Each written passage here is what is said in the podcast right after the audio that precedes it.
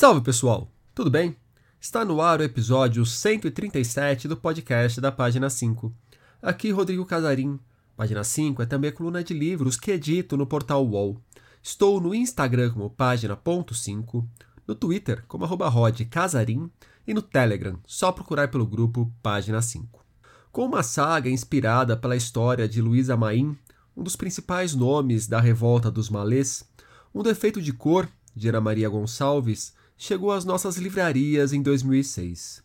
Nele, o leitor acompanha a vida de Keinde, garota negra que, ainda aos oito anos, é sequestrada do reino do Daomé, área que hoje pertence ao Benin, e trazida como escravizada para a Bahia. Numa narrativa de enorme fôlego, estamos falando de um romance com mais de 900 páginas, encontramos muito dos choques culturais, dos hábitos cotidianos, das religiosidades e das lutas em voga naquele Brasil do século XIX. Tocando em temas que se tornariam centrais em nossa literatura, como o combate ao racismo e à ancestralidade, Um Defeito de Cor se estabeleceu como um dos livros mais importantes do Brasil neste século. Não por acaso, ficou em sétimo lugar numa lista feita pela Folha de São Paulo com 200 livros para entender o país a nova edição de Um Defeito de Cor que serviu de desculpa para convidar a Ana Maria Gonçalves para o papo que vocês ouvirão a seguir. A conversa, como não poderia deixar de ser, girou principalmente no entorno do grande romance da autora. Mas também falamos de Answer Stars, conto afrofuturista que acompanha essa nova edição da obra, marcada por intervenções visuais feitas pela artista Rosana Paulino ao mesmo tempo em que ganha nova roupagem. Um defeito de cor também inspira uma exposição que está em cartaz no Museu de Arte do Rio de Janeiro e reúne 400 obras de mais de 100 artistas. Ana Maria Gonçalves, muito obrigado pela presença aqui no podcast da página 5. Ana, te convidei para a gente bater um papo sobre a nova edição de Um Defeito de Cor, livro que saiu em 2006 e desde então vem traçando uma trajetória impressionante dentro da literatura brasileira, né? Recentemente ele entrou na lista da Folha dos 200 livros para entender o Brasil, não só entrou, mas entrou em sétimo lugar. E sempre que a gente fala de uma literatura brasileira mais recente, especificamente deste século em que estamos, não há como não passar por um defeito de cor. Queria começar te ouvindo como que você vê essa trajetória que o livro já trilhou e ainda trilha. Tem prazer conversar aqui com vocês, Rodrigo. Obrigada pelo, pelo convite. Né, Para mim, ao mesmo tempo, é uma, uma surpresa e uma alegria, assim, porque foi um início muito despretensioso lá em 2000 e, 2001, 2002, quando eu pensei a comecei a pesquisar para escrever o livro, né? É, era um livro que eu queria ler, era um livro que eu precisava ler para me entender no Brasil, para me entender no mundo como mulher negra, para entender essa história da escravidão no Brasil, entender esses resquícios, né?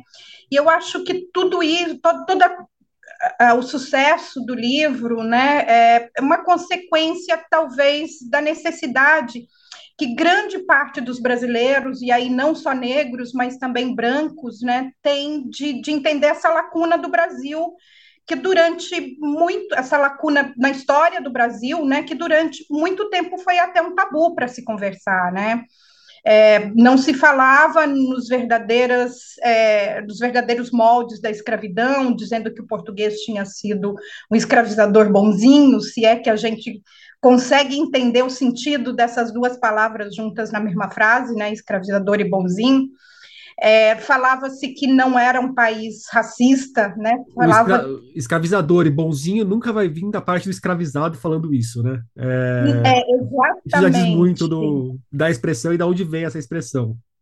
É, e de quem é que estava contando, né, essa parte da história. Então, eu acredito que o defeito de cor ele supriu aí esse uma necessidade de, de ouvir uma história por um outro ângulo, um ângulo de, das pessoas escravizadas, e mais especificamente no livro, de uma mulher escravizada. Né? Então, eu fico muito feliz que o livro tenha é, alcançado aí o, o, o, sucesso que ele, que ele alcança, né? E, e, reverberando em outros campos também.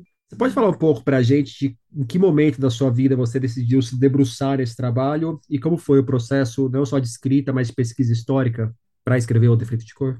Tá.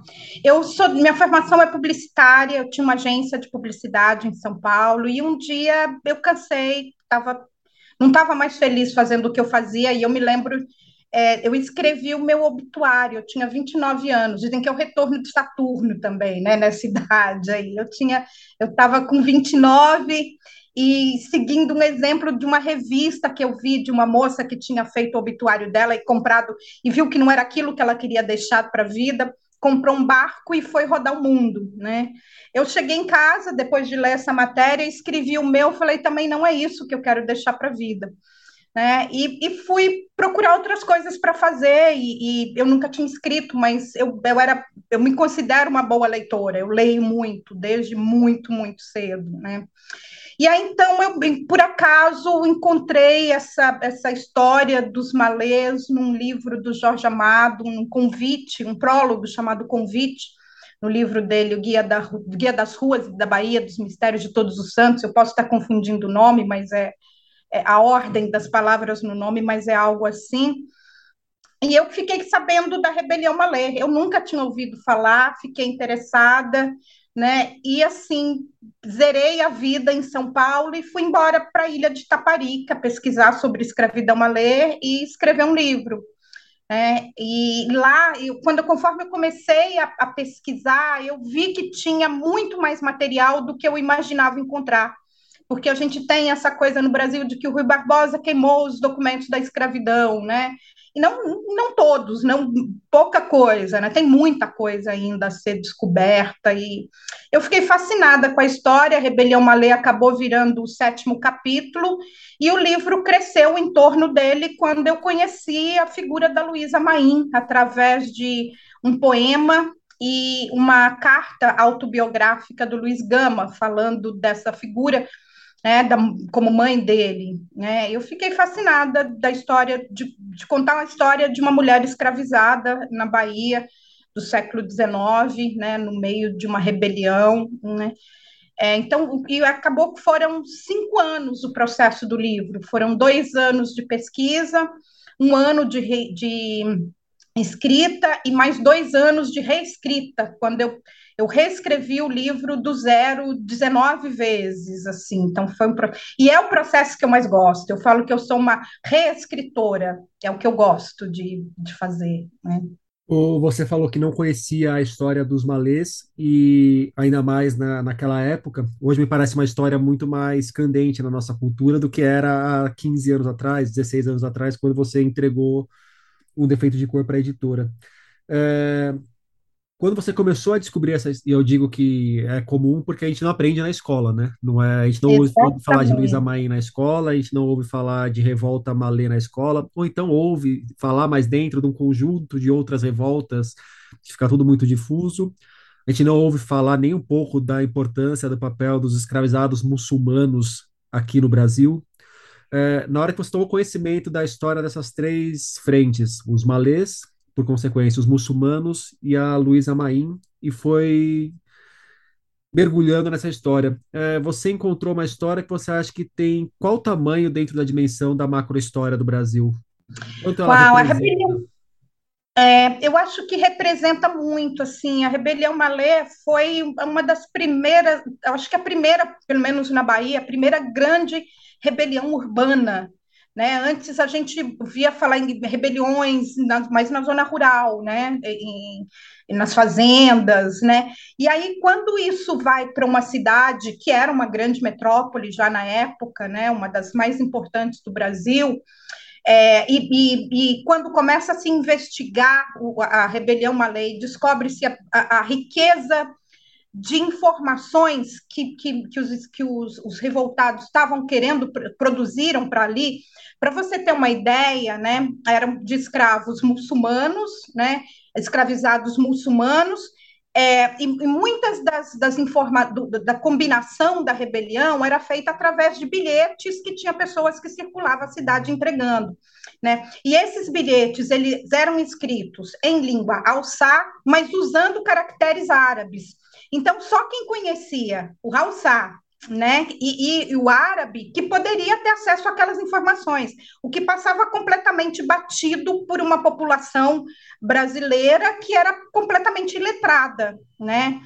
É, então ali os, as autoridades brasileiras começaram a ter medo de uma haitização, né, do Brasil, né, que acontecesse no Brasil é, o que tinha acontecido antes no Haiti e perceberam que estavam lidando com pessoas, né, pessoas inteligentes, capazes de planejar algo que passou batido debaixo dos olhos de todo mundo, porque, porque realmente as autoridades não tinham capacidade para entender o que, que era aquilo, né?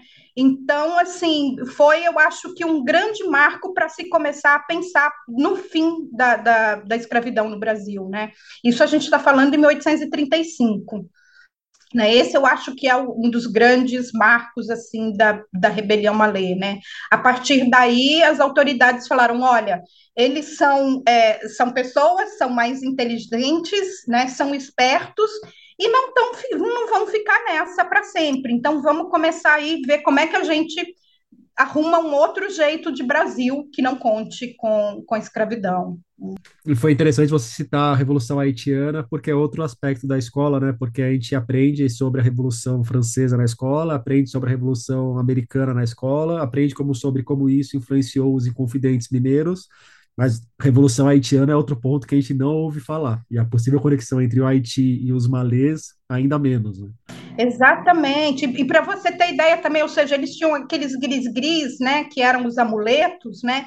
Em alguns amuletos tinham desenhos dos principais líderes da, da rebelião do Haiti. Então, ou seja, os portos né, estavam todos interligados, eles sabiam quem eram os líderes da, da, das rebeliões do Haiti e tinham eles também como, como modelo, né? Um aspecto de um defeito de cor que me chama muito a atenção é como você foi costurando a história individual da, da Luísa, a Luísa como ela passou a ser chamada aqui no Brasil, né? Com aspectos culturais e de hábitos daquela época, tem muitos detalhes de como que era a vida em fazendas que utilizavam de trabalhos de escravizados, tem detalhes depois de como que era muito da cidade de Salvador, principalmente, com uma questão da macro-história do Brasil. A gente vê ali no pano de fundo que influencia diretamente o que está acontecendo na fazenda, por exemplo, os movimentos pós-independência ou imediatamente que resultariam na independência imediata do país.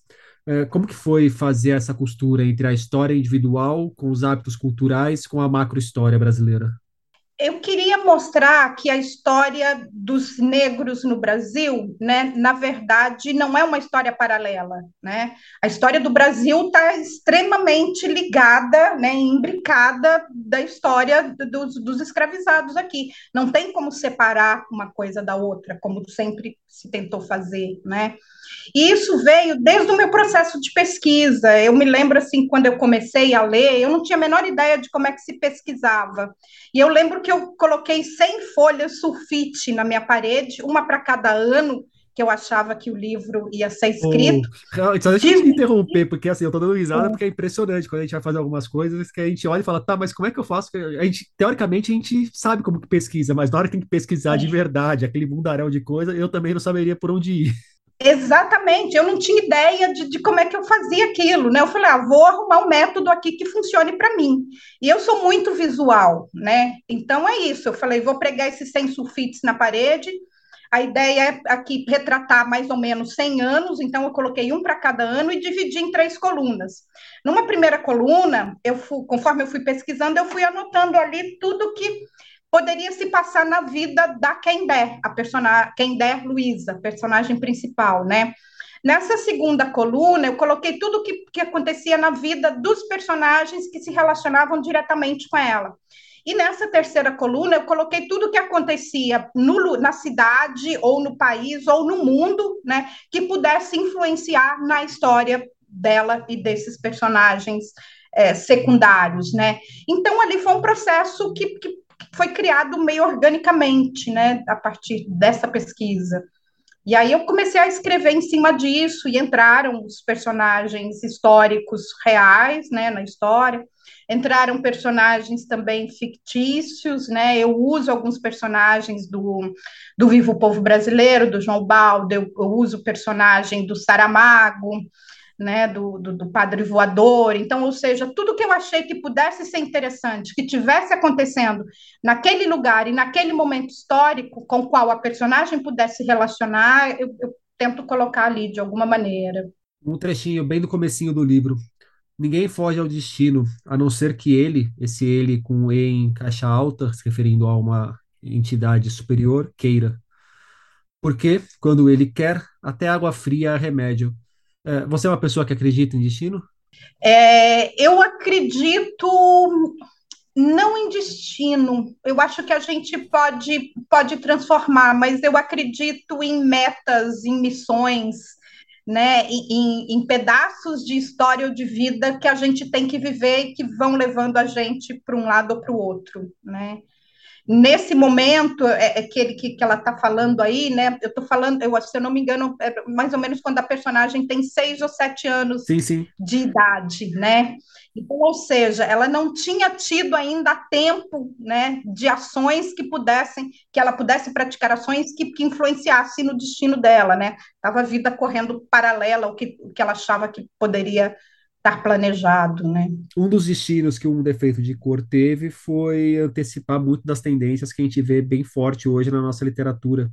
É, principalmente quando a gente olha para autores, para uma autoria negra, é, encontrar essa busca pela pelas raízes africanas, essa busca pelo, pela ancestralidade e reconstruir histórias que ficaram perdidas ou ficaram ignoradas na nossa macrohistória. É, como que você vê essa linha de um defeito de cor, Ana, nessas outra, nesses outros trabalhos de outros autores que te sucederam?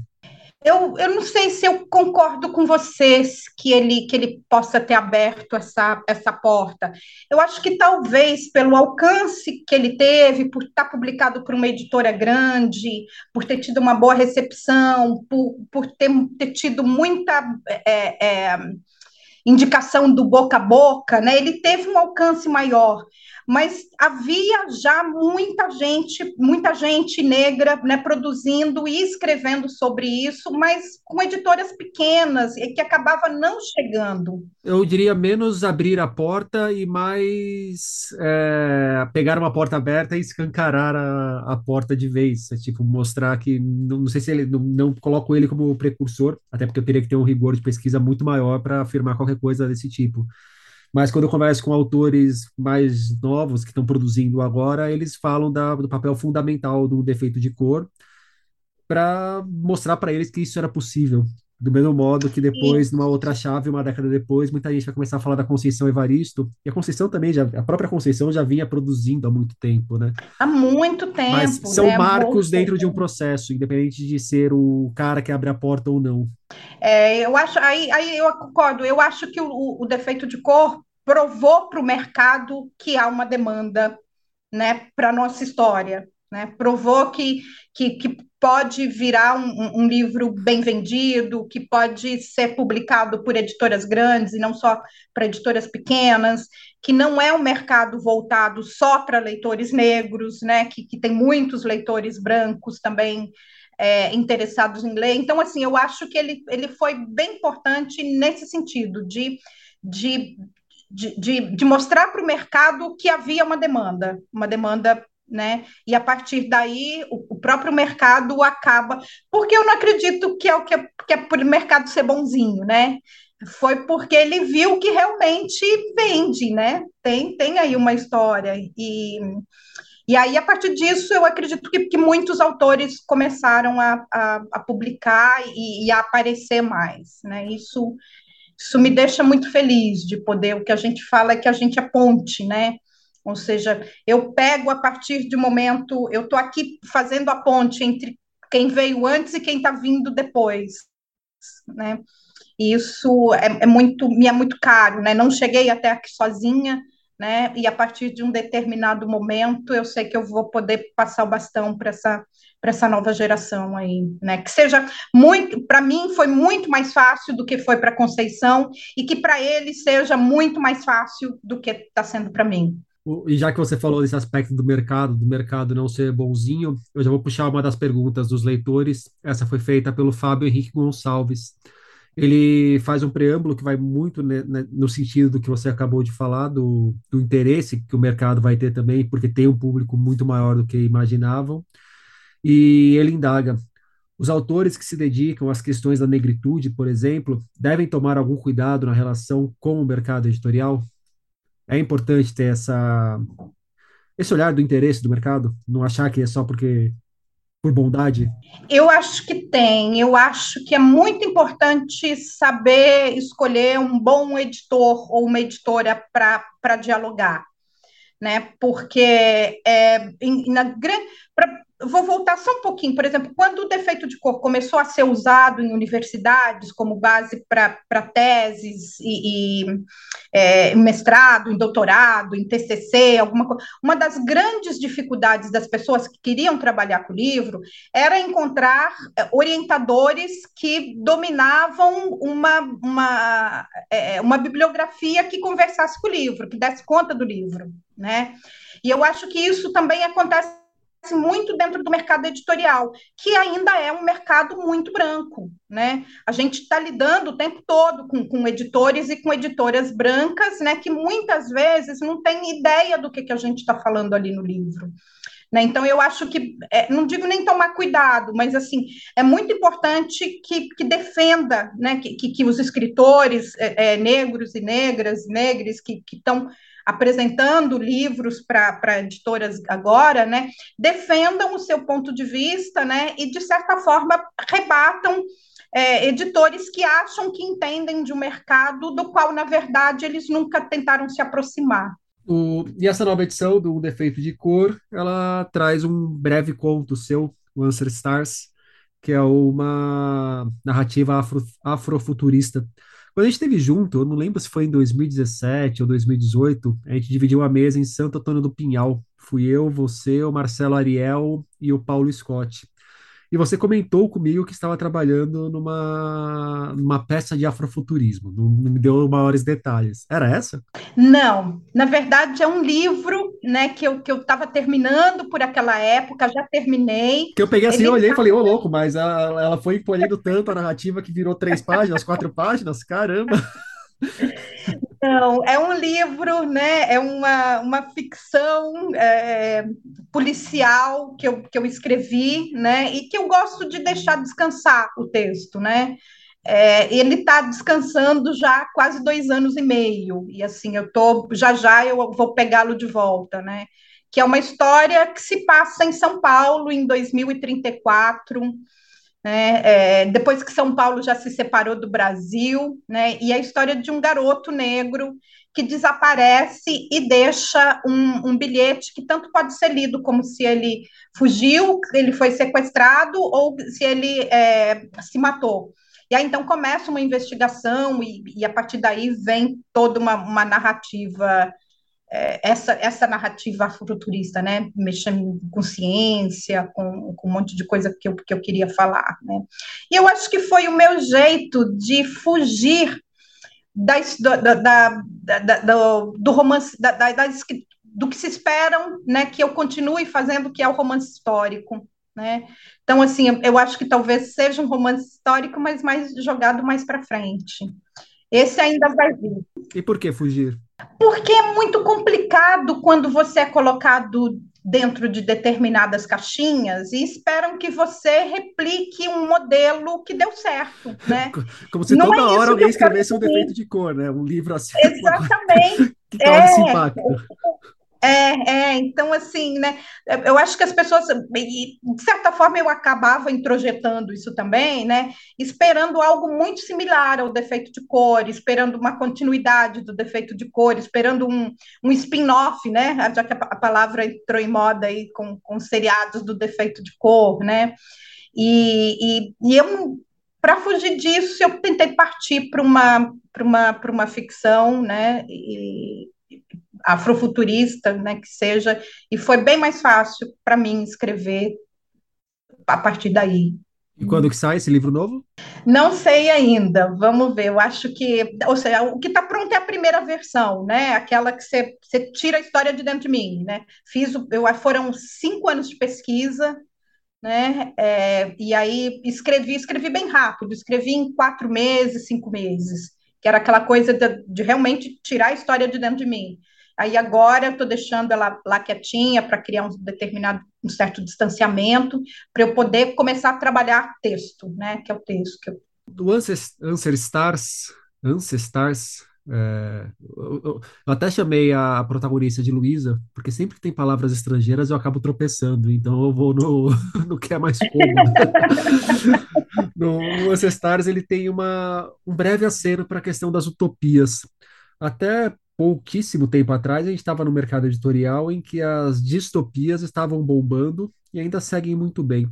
Você acha que tem faltado a gente falar um pouco sobre utopias, pensar em construir mundos? Eu acho que é, não é nenhuma opção dos povos é, negros da diáspora, né?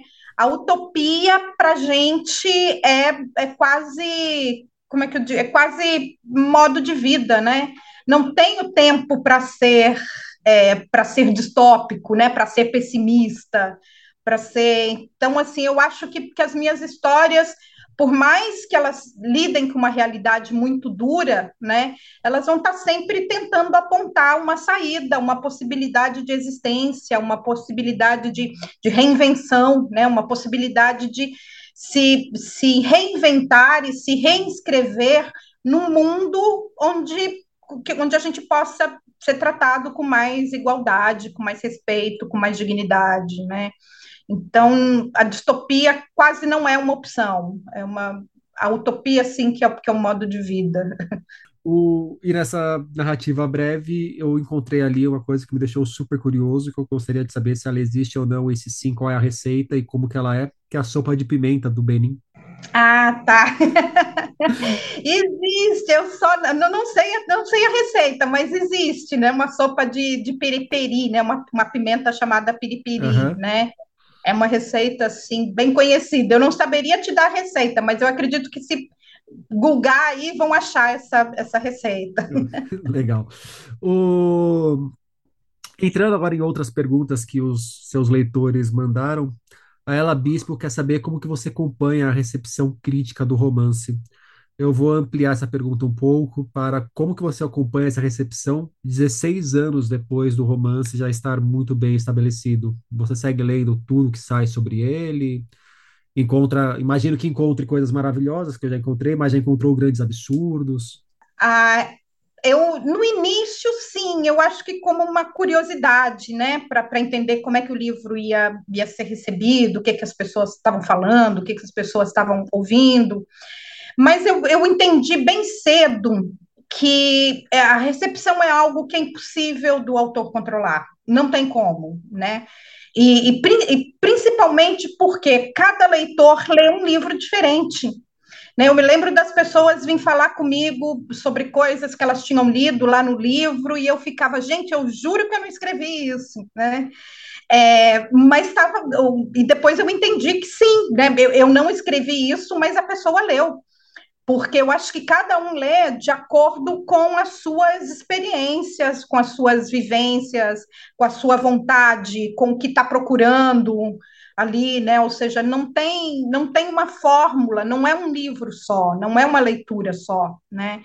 Então, é, eu não raramente eu, eu, eu leio tudo que sai, até porque graças ao Oxalá, é muita coisa. Tem muita gente estudando livro e falando livro, as reações, né? Encontro ao vivo com leitor, assim, eles estão sempre, todo mundo quer contar qual foi a experiência dele com o livro, onde é que leu, como é que leu, como é que, como é que mexeu, como é que transformou, né? Então, é algo que é, é, eu, eu não acompanho mais, ou seja, eu não vou atrás, né? Mas quando chega, muita coisa chega a mim, eu leio e, e vou vendo, mas não, não dá para acompanhar. E é algo que nem eu te falei, não, não tem muito um porquê, porque cada, cada comentário é um comentário de um livro sobre um livro diferente. A Ana Cleide, ela pergunta quando que vai sair o e-book de Um Defeito de Cor, porque ela diz que é um livro muito pesado para ficar levando para baixo e para cima.